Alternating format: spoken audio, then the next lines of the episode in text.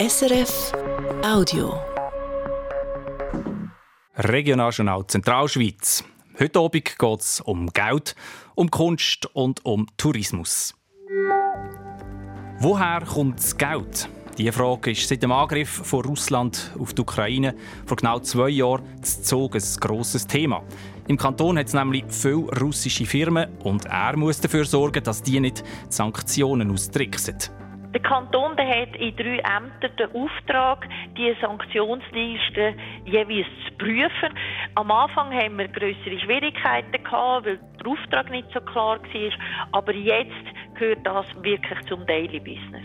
Sagt Zuger Volkswirtschaftsdirektorin Silvia Thalmann. Woher kommt das Kunstwerk?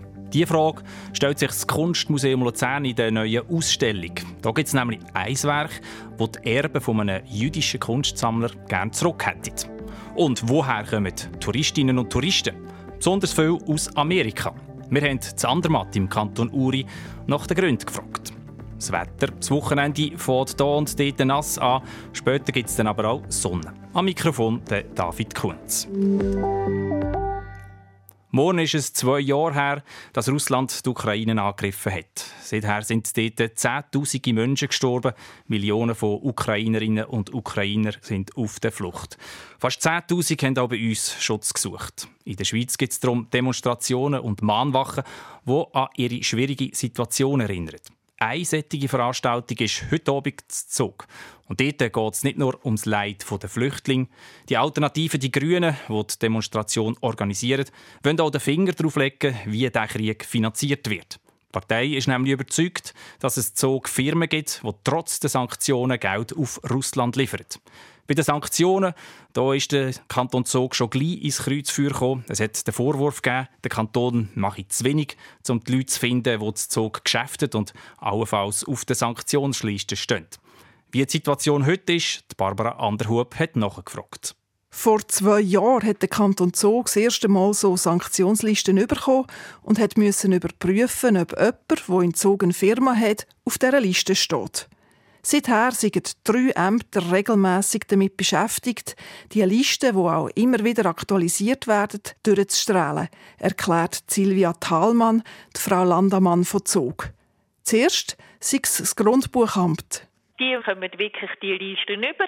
Die grösste Schwierigkeit sind immer eigentlich die Namen, weil das sind ja eigentlich russische Namen oder halt, wo in einer anderen Schriftform gemacht werden. Die werden nachher übersetzt und dann zum sicherstellen, sind die, äh, sind das jetzt wirklich die Personen. Wenn in den Leuten vom Grundbuchamt ein Name auffällt, geht der weiter ans Handelsregisteramt und an die Steuerverwaltung. Und die meldet nach der Überprüfung die auffälligen Personen weiter zum Bund als Staatssekretariat für Wirtschaft SECO. Diese Abklärungen sind nicht einfach. Man muss mehrere Informationselemente haben, um zu wissen, aha, das ist wirklich die Person. Und im Zweifel tun wir eher jemanden zu viel nach Bern melden, weil die haben die Möglichkeiten, noch weitere Abklärungen zu treffen, um zu sagen, aha, es ist die Person oder es ist nicht die Person. Wie viele Namen das Zog in den letzten zwei Jahren nach Bern gemeldet hat, das kommuniziert Zog, wie auch alle anderen Kantone, nicht. Zoger Regierungsrätin Silvia Thalmann erklärt, Unsere Aufgabe ist nicht, und das ist ein, äh, immer ein, ein Missverständnis, dass wir denen eigentlich bekannt geben, da haben wir etwas gemolden. Sondern das ist in der Kompetenz und in der Verantwortung vom Bund. Noch vor zwei Jahren hat der Kanton Zug selber öffentlich gemacht, dass die Überprüfung der Liste keinen Treffer gegeben hat. Das würden sie heute nicht mehr so machen, sagt Silvia Thalmann. Sie haben dazu gelernt. Alle 26 Kantone.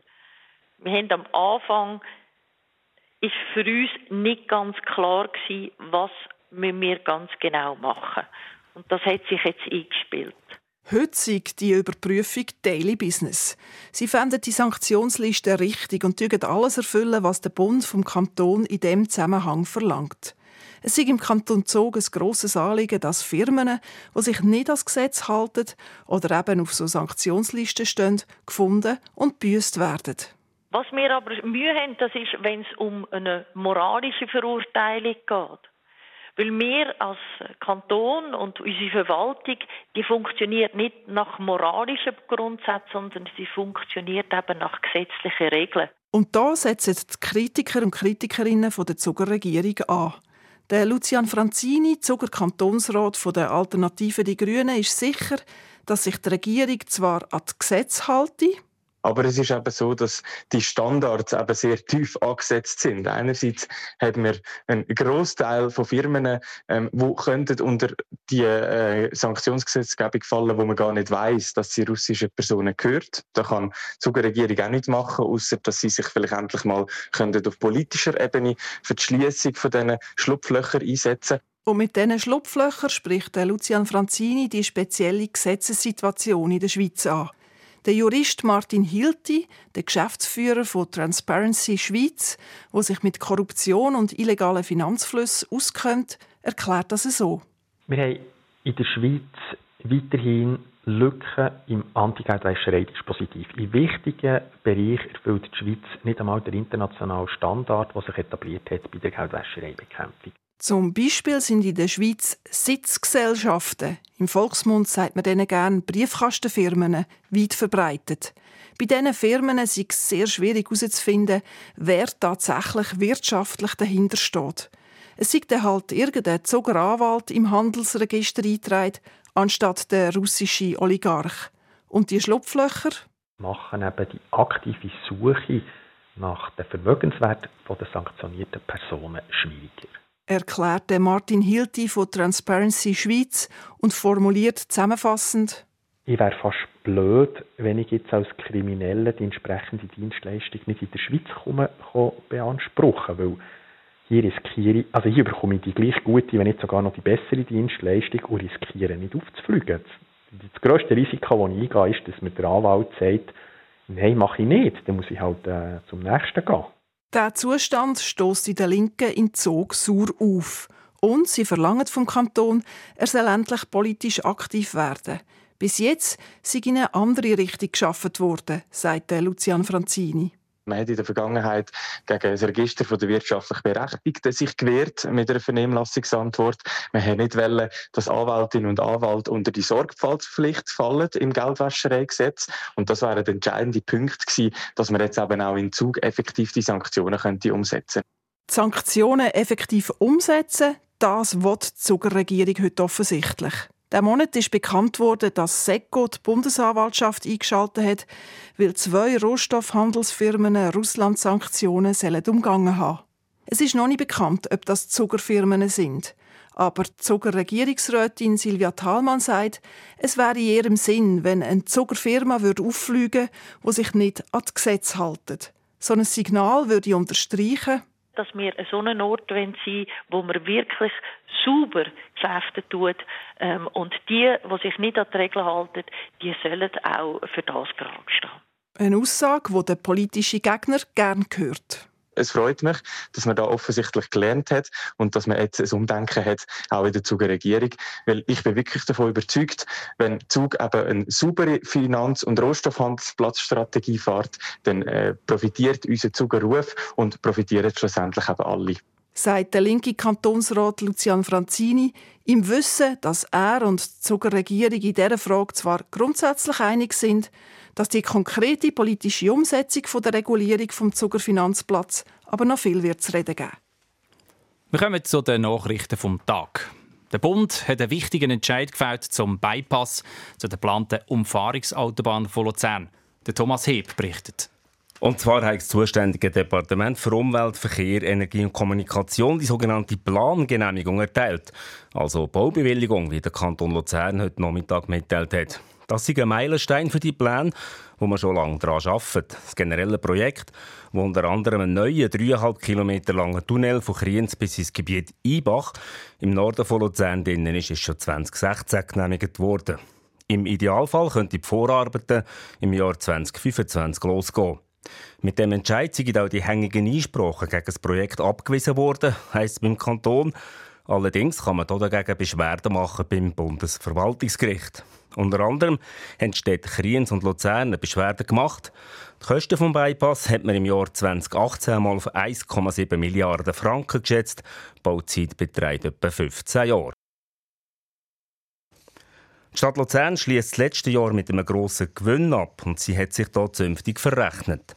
Anstatt wie im Budget vorgesehen ein Minus von gut 30 Millionen Franken, schaut das Plus von 80 Millionen raus. Eine Differenz also von über 110 Millionen Franken. Der Grund dafür ist, dass die Steuereinnahmen der juristischen Personen, also der Firmen und Unternehmen, innerhalb von einem Jahr sich fast verdoppelt haben. Und mit dem hat die Stadt nicht rechnen die Rechnung der Stadt Luzern ist damit zum wiederholten Mal deutlich besser ausgefallen als geplant. Finanzdirektorin Franziska Bizzi wehrt sich trotzdem gegen Vorwurf, die Stadt extra viel zu vorsichtig budgetieren, um keine finanziellen Begehrlichkeiten zu wecken. Wir budgetieren nicht defensiv budgetieren, wir budgetieren nicht schwarz malen, aber was unsere Aufgabe ist, zu schauen, dass äh, die Ausgaben nicht zu fest wachsen im Vergleich zu den Einnahmen und dass wir am Schluss mittelfristig ausgeglichene Rechnungen haben.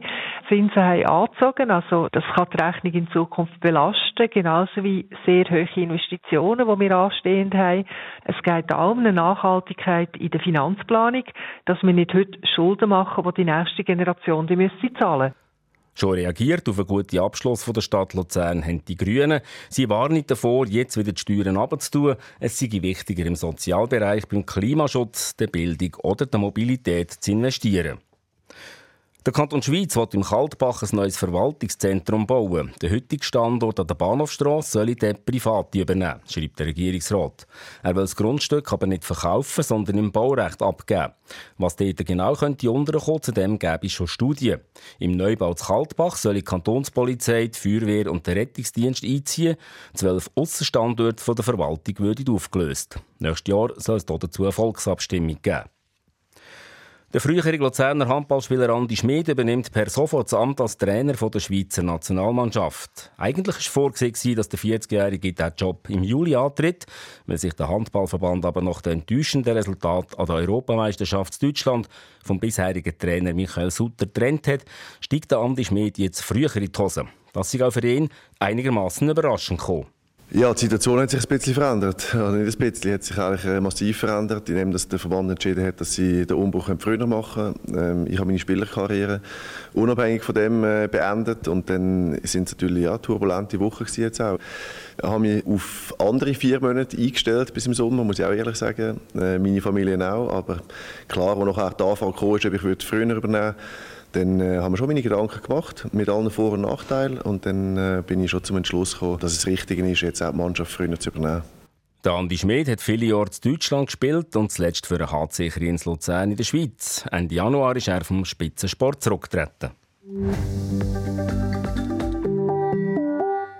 Woher kommst du? Diese Frage stellt das Kunstmuseum Luzern in seiner neuen Ausstellung, die heute Vernissage hat. Es geht darum, wie das Kunstwerk in einem Museum landet.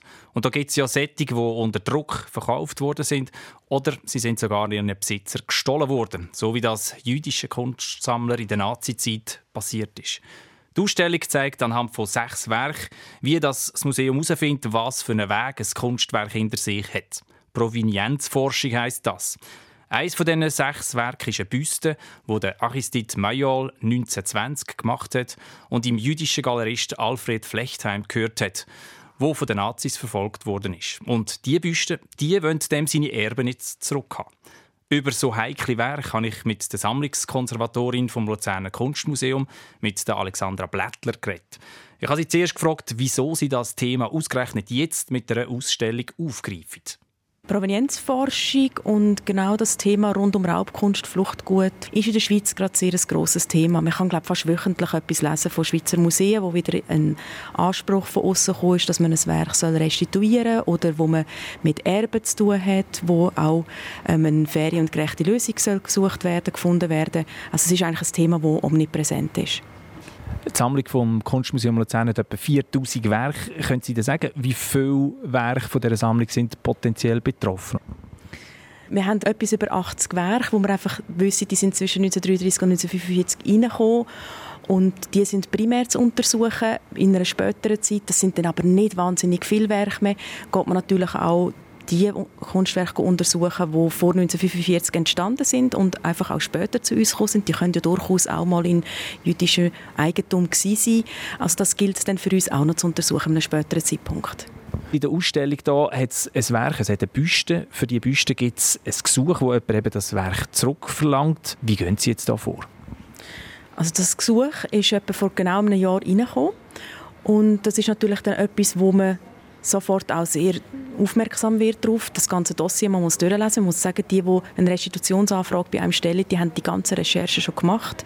Die wissen sehr konkret, wie es um das Werk steht. Können Sie sagen, was die Begründung ist, dass die Erben das Werk zurückfordern? Der Hauptgrund für eine Anfrage von Rückforderung ist wirklich der Punkt, dass Alfred Flechtheim sehr ein wichtiger Galerist und Sammler war, der sehr früh von den Nazis verfolgt worden ist. Also bereits 1932 findet man Dokumente, wo man sieht, er ist wirklich unter Druck und hat das Land müssen verlassen, hat nicht mehr weiterarbeiten Seine Galerie ist arisiert worden. Er war im Exil und ist wirklich unter Druck finanziell, existenziell. Da zeugen sehr viele Briefe davon. Und dass ein Werk in dieser Zeit einfach Eigentümer wechselt, weil es unter dem Druck ist, das ist einfach Grund genug, dem weiter äh, dem entsprechen und einfach auch das ganz ernst zu und anzuschauen, wie die Situation war. Und so ist eigentlich dann jedes Werk, wo eine Anfrage ist, das soll restituiert werden, ist ein Grund, um das individuell anzuschauen und nicht einfach pauschal sagen, es ist ein Werk, das er ja hat verkaufen Man muss immer sehen, unter welchen Umständen dass man etwas will oder sprich schlussendlich muss verkaufen. Wie ist denn das Werk genau zum Kunstmuseum gekommen? Wir haben als Kunstmuseum Luzern wie andere Schweizer Museen ganz eine interessante Stellung gehabt, schon vor dem Zweiten Weltkrieg, aber auch während dem sehr viele private SammlerInnen haben ihre Werke deponiert in Museen. Dort sind sie in Sicherheit gewesen. Und Innerschweiz mit Luzern, also Zentralschweiz, hat als sehr sicherer Ort gegolten. Wir haben unter anderem auch Deposita von Winterthurer Sammlern. Winterthur war heikler als Standort mit der Industrie und auch Basel an der Grenze. Und das Werk ist vorher zum Beispiel in Basel deponiert gewesen, eingelagert gewesen, im Kunstmuseum Basel und ist dort in einer Ausstellung zu sehen gewesen und eben von dem Alfred Flechtheim eingelagert. Und er hat es eigentlich dort zum Verkauf angeboten gehabt. Und der, der schlussendlich ihm den Kredit gegeben hat und das Werk sozusagen übernommen hat, ähm, hat das dann bei uns deponiert in 1939 und in 1946, und er dann seine Sachen, die er eben bei uns deponiert hat, hat er dann wieder zurückgenommen nach dem Krieg und hat das als Dankeschön sozusagen im Kunstmuseum Luzern überlassen, dass wir in diesen Jahren auf die, seine Sammlung aufgepasst haben. Wer würde denn jetzt entscheiden, ob das Werk eben an die Erbe zurückgeht von dem jüdischen Kunstsammler, der das zurückfordert? Also wir sind da gerade in einem Prozess drin, wo ich noch nicht eindeutig kann sagen wie das genau abläuft. Es ist aber so, dass das Werk geschenkt ist wurde der Kunstgesellschaft. Die Kunstgesellschaft ist die Eigentümerin von dem Werk und man hat jetzt da schon etliche Sitzungen gehabt, wie man genau vorgehen will. Es gibt ja neu ab nächsten Sommer vom Bundesamt für Kultur eine Stelle, wo man genau mit so Restitutionsansprüchen kann kommen, wo einem dann geholfen wird von einer unabhängigen Kommission eine Lösung zu finden. Und wir sind jetzt in einem Prozess drin, wo wir selber schauen, wie wir das machen wollen wie unabhängig eine Kommission da soll mit Einsatz haben. Aber das ist etwas, was eigentlich erst so in zwei, drei Monaten dann auch bei uns klar ist, wie wir das werden machen. Aber es ist nicht einfach das Museum, das das entscheidet. Was sind denn mögliche Lösungen, die man könnte finden mit diesen Erben? Es sind zahlreiche Lösungen, die gefunden werden können. Und es ist ja immer unter den Washington Principles, dass man eine gerechte und faire Lösung soll finden, wenn es wirklich solche Fälle gibt. Und die können durchaus sein, dass man das Werk einfach restituiert, zurückgibt, ohne Bedingungen daran knüpft.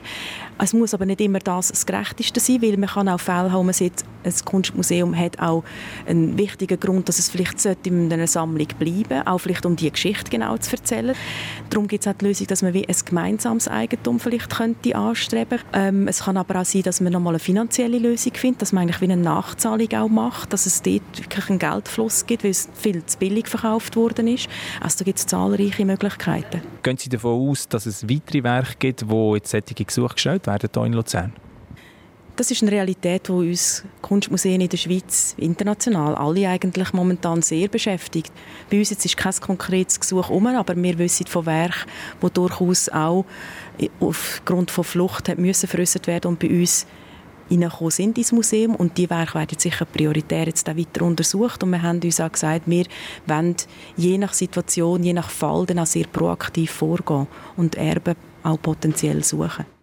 Sagt Alexandra Plättler, die Kuratorin der neuen Sammlungsausstellung im Kunstmuseum Luzern.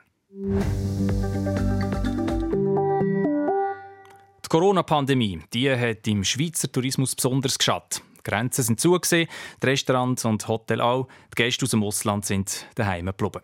Tempi Passati. Das letzte Jahr hat es bei den Logiernächten wieder neue Rekorde gegeben.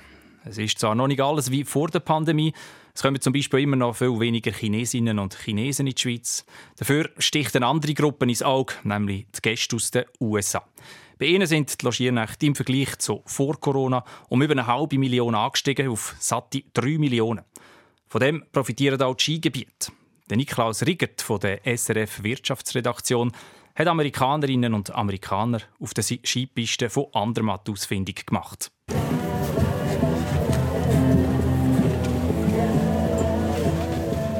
Ein Mittwochnachmittag auf einer Skipiste oberhalb von Andermatt. Bei der Bergstation Götsch auf über 2300 Meter ist einiges los. Eine Skischule macht sich gerade parat zum Abfahren, Familien sündeln auf Liegestühlen und trinken Punsch. Eine Touristin aus den USA posiert gerade für ein Foto mit dem Bergpanorama. Frau Luca aus Atlanta ist zum ersten Mal in der Schweiz. First time in Switzerland. Decided to come ski here because it's pretty and um, it's actually a great deal compared to skiing in Colorado or Utah. That's perhaps why I see a lot of my compatriots around here. Das Preis-Leistungs-Verhältnis ist gut in Andermatt. Das könnte einer der Gründe sein, wieso sie so viele von ihren Landsleuten hier angetroffen hat. Der Aaron, der gerade ansteht, um sich Waffeln zu kaufen, gibt ihr recht. Er macht sich aber ein bisschen Sorgen, dass in Zukunft noch viel mehr Amerikanerinnen auf Andermatt kommen. I think more Americans are going to come, which is good and bad. You know, I love Americans, but uh, we can be loud and obnoxious too. So. Er hat zwar gerne Amerikaner, aber sie können auch laut und mühsam sein, sagt der New Yorker selbst ironisch. Die Zahlen der Touristinnen aus den USA, die in die Schweiz kommen, sind schon vor der Pandemie gestiegen und haben sich nach Corona schnell wieder erholt, sagt der Tourismusexperte Jürg Stettler von der Hochschule Luzern. Es gab verschiedene Gründe für das. Einer ist sicher, dass die Reisebeschränkungen sehr rasch aufgehoben wurden. Es gab auch immer gute Flugverbindungen in die Schweiz. Die Schweiz hatte immer ein positives Image in Bezug auf Sauberheit und Sicherheit. Gerade nach Corona war dies ein wesentlicher Aspekt und es gab ein aufgestautes Nachholbedürfnis. Gewisse Destinationen setzen ganz bewusst auf die Kundschaft aus den USA. Zum Beispiel eben Andermatt. 2022 hat Whale Resorts, eine amerikanische Firma, die Mehrheit der Skiarena Andermatt Zedrun gekauft. Whale Resorts ist der grösste Skigebietsbetreiber der Welt und mit fast 40 Skigebieten vor allem in Nordamerika präsent. Mit Andermatt und Grand Montana sind die Amerikaner jetzt auch in Schweizer Märkte eingestiegen. Mit dem Epic Pass, einem Saison-Abo von Whale Resorts, kann man in allen Skigebieten, die zum Unternehmen gehören, Skifahren. Dieser Effekt ist nicht zu unterschätzen, sagt der Tourismusdirektor von Andermatt, Thomas Christen. Wir können uns wirklich vorstellen, dass da 2,2 Millionen Mitglieder den Epic Skipass besitzen und die haben schon erfahren, dass ein neues Skigebiet, namentlich in der Schweiz, das erste in Europa, dazugekommen ist. Das macht die Amerikaner neugierig. Tatsächlich sagt der Großteil der Amerikanerinnen auf der Skipiste, sie seien wegen dem Epic Pass auf Andermatt gekommen. Viele von ihnen sind sogar zum ersten Mal in Europa. Here on the Epic. First time in Europe. It's been great. First day skiing and conditions have been good. It's it's sort of the reason why we're here. So we have the Vail season pass. Uh, we didn't know where to go, and we learned that Andermatt was part of the Vail group, and so we could use our passes here. Originally through the Epic Pass. We live in Boston, so it was actually less expensive to come and fly to Switzerland for a week than to go to Colorado. Der John aus Boston sagt sogar, es sei für ihn und seine Familie billiger gewesen, von Boston in die Schweiz zu fliegen zum Skifahren als auf Colorado. Sättige Angebote wie das von Vail Resorts könnten in Zukunft noch mehr amerikanische Touristen in die Schweiz locken, sagt Jürg Stettler von der Hochschule Luzern. Ja, es ist bereits festzustellen, dass einige Amerikaner, statt dass sie von New York nach Colorado fliegen, fliegen sie in die Schweiz. Und wenn es ihnen gefällt in der Schweiz, führt das zu Wiederholungsbesuchen. Und damit dürfte auch der Sommer davon profitieren in der mittleren und längeren Frist. Der Tourismusexperte und der Tourismusdirektor von Andermatt stellen sich in Zukunft auf mehr Touristinnen aus den USA ein. Vorausgesetzt, keine politischen oder wirtschaftlichen Probleme bremsen sie. Und jetzt schauen wir noch, was es morgen Samstag am Mittag hier zu hören gibt. Leute, die sich dafür einsetzen, dass alles am rechten Ort kommt. Um die geht es im Magazin von Regional Diagonal. Er schaut, dass Plastik, Papier, Fötzerei, Bierdosen, PET-Flaschen in Güssel kommen. Einfach so. Freiwillig. Das ist wirklich gut für all Sinn. Und es ist sinnvoll. Und dann gibt es auch die, die schauen, dass die Frösche nach dem Winter wieder zu ihrem Teich kommen. Er stellt ihnen die richtigen Hilfen parat, damit sie nicht überfahren werden unterwegs. Dann sitze ich dort eine Stunde lang mit dem Stühle und schaue, ob sie es benutzen oder ob sie ganz verwirrt in andere Richtungen wieder zurücklaufen. Geschichten hinter ihnen gibt es im Magazin von Regional Diagonal. Morgen Mittag nach um 12 Uhr hier auf SRF 1. Sie hören jetzt Regionaljournal Zentralschweiz. Es ist jetzt 5 vor 6 Uhr Zeit für einen Blick aufs Wetter. Das Wochenende startet zuerst nass und kalt und später wird es ein bisschen freundlicher. Mehr dazu jetzt vom Jörg Ackermann von SRF Meteo. Heute Abend und in der Nacht gibt es besonders so im Kanton Luzern stellenweise Regengüsse oder Schneegestöber, ab lokal 500 bis 700 Meter. Sonst bleibt es meistens trocken, bei Tiefstwert um den Frühpunkt. Es zuerst ein paar größere Quellwolken umeinander, die vereinzelt vor allem Richtung Mittelland nochmal einen Regenguss bringen. Dann wird es vorübergehend ziemlich sonnig, bevor es dann wieder mehr Quellwolken gibt und vereinzelt kann es dann aus denen im Laufe des Nachmittags nochmal einen Platzregen geben. Meistens bleibt es aber trocken. Dazu gibt es ab und zu einen lebhaften Südwestwind und die Höchstwerte liegen bei etwa 9 Grad und bei minus 4 Grad auf 2000 Meter Höhe. Am Sonntag kommt dann immer mehr der Föhn auf und es gibt trotz Wolkenfelder einen freundlichen und teils sonnigen Tag. Aber vor allem so in der Gotthardregion bringen durch Süden immer mal wieder richtig Wolken ein paar Schneeflocken. Wir schauen nochmal auf Themen, die heute bewegt haben, in der Übersicht mit dem Thomas Heb. Grünes Licht für einen Bypass, die neue Umfahrungsautobahn von Luzern. Das zuständige Departement vom Bund hat die Baubewilligung erteilt, wie der Kanton Luzern mitteilt hat. Mit dem Projekt, wo unter anderem ein neuer, 3,5 Kilometer langer Tunnel von Kriens bis ins Gebiet Ibach im Norden von Luzern drin ist, könnte es schon 2025 losgehen. Mit dem Entscheid sind auch die hängigen Einsprachen abgewiesen worden, unter anderem von den Städten Kriens und Luzern. Allerdings kann man dagegen Beschwerden machen beim Bundesverwaltungsgericht. Kriens hat schon mitteilt, die Stadt das prüfen. Vor zwei Jahren ist Russland in die Ukraine einmarschiert. Gerade im Moment findet Zog ein Mahnwache statt. Die Alternative Die Grünen wollen damit ihre Solidarität mit den Zehntausenden von Toten und Vertriebenen ausdrücken. Sie verlangen aber auch, dass der Kanton Zog die Sanktionsliste für Firmen mit möglicher Kriegsbeteiligung konsequent umsetzt. Das machen sie heute routinemässig, sagt sogar Frau Landammann Silvia Thalmann. Am Anfang haben wir größere Schwierigkeiten gehabt, weil der Auftrag nicht so klar war. Aber jetzt gehört das wirklich zum Daily Business. Die Linken fordern noch mehr als nur Handlung nach Vorschrift. Sie möchten gerne strengere Gesetze für Firmen in Zug. Die Stadt Luzern schließt letztes Jahr mit einem grossen Gewinn ab. Statt einem budgetierten Minus von gut 30 Millionen Franken schaut ein Plus von 80 Millionen raus. Der Grund dafür sind deutlich höhere Steuereinnahmen der juristischen Personen. Das ist das Regionaljournal Zentralschweiz. Gewesen. Verantwortlich für die Sendungen heute Thomas Heb. Am Mikrofon verabschiedet sich der David Kunz.